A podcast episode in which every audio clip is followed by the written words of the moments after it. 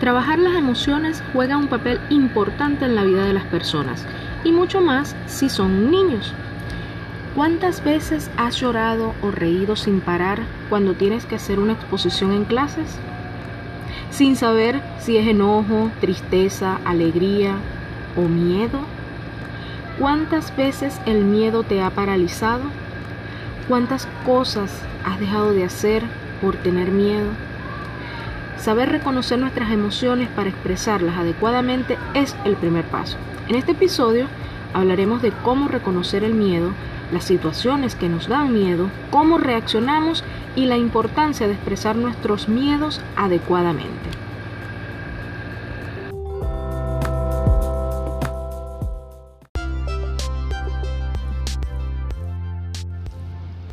Contenido educativo de calidad porque la curiosidad es como un granito de mostaza. Bienvenidos.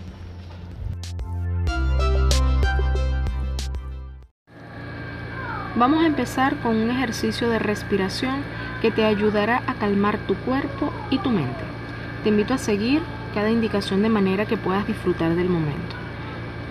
Lo primero que debes hacer es sentarte cómodamente, colocando los pies rectos sobre el piso y las manos sobre los muslos. Ahora empezamos con las respiraciones. Haremos tres respiraciones. Para la primera, tomamos aire lenta y profundamente por la nariz hasta llenar los pulmones y luego soltamos lentamente el aire por la boca. En la segunda respiración, tomamos aire lenta y profundamente por la nariz nuevamente hasta llenar los pulmones, pero lo sostenemos un breve momento y soltamos lentamente el aire por la boca. Y la tercera respiración, llenamos los pulmones de aire, dejamos que los hombros se eleven y soltamos el aire rápidamente por la boca. Puedes pausar para repetir el ejercicio de respiración. Muy bien, ahora imagina que vas tranquilamente por la calle, caminando, mirando a las personas a tu alrededor, disfrutando del sol y el aire fresco. Vas entretenido pensando en que te espera un rico y delicioso almuerzo en casa. Y de repente, un perro enorme se para frente a ti y comienza a ladrarte incansablemente. Y estamos hablando de un pitbull que ladra y ladra sin parar. Aunque no te ataca, está allí, frente a ti, ese enorme canino con sus grandes dientes y su ensordecedor ladrido. ¿Qué sentimientos tendrías? ¿Cómo te sentirías? ¿Qué harías en esa situación? Quizás estés pensando que la respuesta es obvia y que todos haríamos lo mismo que tú. Pero la verdad es que cada persona tiene una actitud y un comportamiento diferente. Es obvio que sentimos miedo en esa situación, porque la verdad no imagino a alguien que se sienta feliz y alegre frente a un pitbull que le ladra con ganas de comérselo vivo. Inimaginable. Entonces, cuando sentimos miedo, las personas reaccionamos de maneras diferentes. Hay quienes corren, otros lloran y otros se paralizan. Y hay quienes en verdad no saben qué hacer frente al miedo. O peor aún, hay quienes asocian el miedo con algo negativo, porque piensan que el miedo es ausencia de valentía, o lo que llamamos comúnmente cobardía. Este es uno de los mitos que nos hacen reprimir el miedo para que no nos llamen cobardes, miedosos, gallinas, gelatinas, en fin, y otra serie de adjetivos calificativos que en realidad lo que hacen es descalificarnos. Entonces, si el miedo no es ausencia de valentía, ¿qué es? Pues bien, en el diccionario se define como aquella sensación de angustia provocada por la presencia de un peligro real o imaginario. ¿Y esto qué significa? El miedo es la emoción que nos mantiene a salvo. Sí, señor, la emoción que nos mantiene a salvo. Nos garantiza nuestra supervivencia. Hagamos este ejercicio de reflexión. ¿Qué crees que pasaría si viviéramos sin miedo? Si lo prefieres puedes pausar para darte un tiempo y pensar en esto. Yo te tengo una respuesta simple a esa pregunta. ¿Qué pasaría si viviéramos sin miedo? Moriríamos y rápido. ¿Te sorprende? Es posible que sí, pero es así. Si no sintiéramos miedo, pondríamos en peligro nuestra vida constantemente. Y aquí regresamos a, a lo que hablábamos de Pitbull.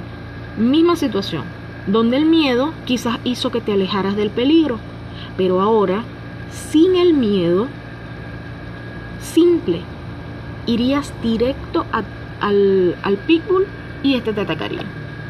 Entonces, en resumen, el miedo es natural en el ser humano.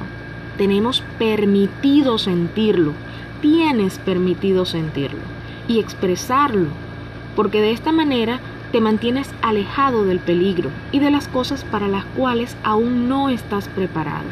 Pero ojo, no permitas que esta emoción ni ninguna otra controle totalmente tus acciones. Eres tú el dueño de tus emociones, no al contrario.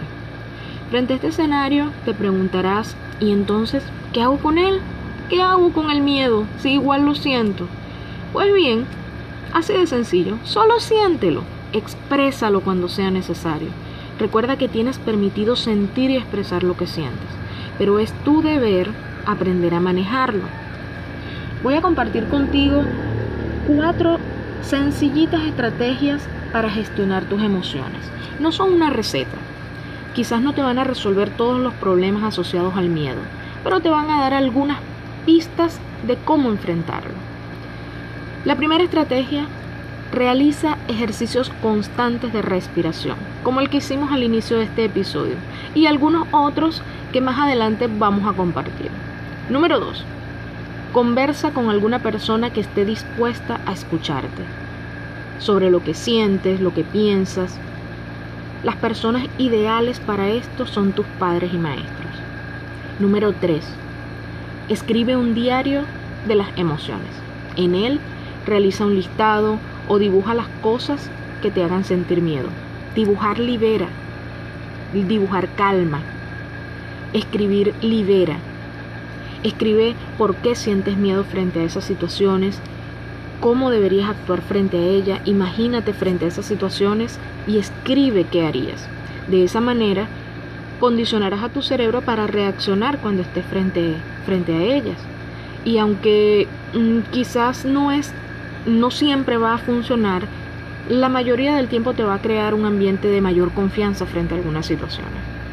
Y la número cuatro, dibuja tu mayor temor. Dibújalo. Piensa en aquello a lo que más le tienes miedo y dibújalo. Según el cuento del monstruo de colores, el miedo es de color negro y para gestionar tus, sus emociones, el monstruo las coloca en un recipiente de colores diferenciados donde los va ubicando, va ubicando todas aquellas cosas a las que, a las que le teme. Tú puedes hacer lo mismo, porque cuando cada cosa está en su lugar, todo fluye con calma. Entonces, eh, a trabajar las emociones como lo hace el monstruo de colores. En conclusión, el miedo no es un sentimiento negativo si lo manejas adecuadamente. Y a ejemplo del monstruo de colores, puedes vestirte de negro cuando lo necesites, pero debes aprender a cambiar el color de tu vestuario con unas simples estrategias. Finalizo con este pensamiento de Jorge Bucay. No somos responsables de las emociones, pero sí de lo que hacemos con ellas. Muchas gracias por haberme acompañado. En el próximo episodio hablaremos de la emoción que nos mueve. Te vas a sorprender. Nos vemos.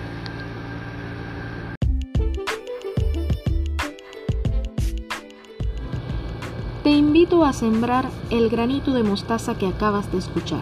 Compártelo con tu familia, con tus amigos y en tus redes sociales. Suscríbete a este podcast y valóralo.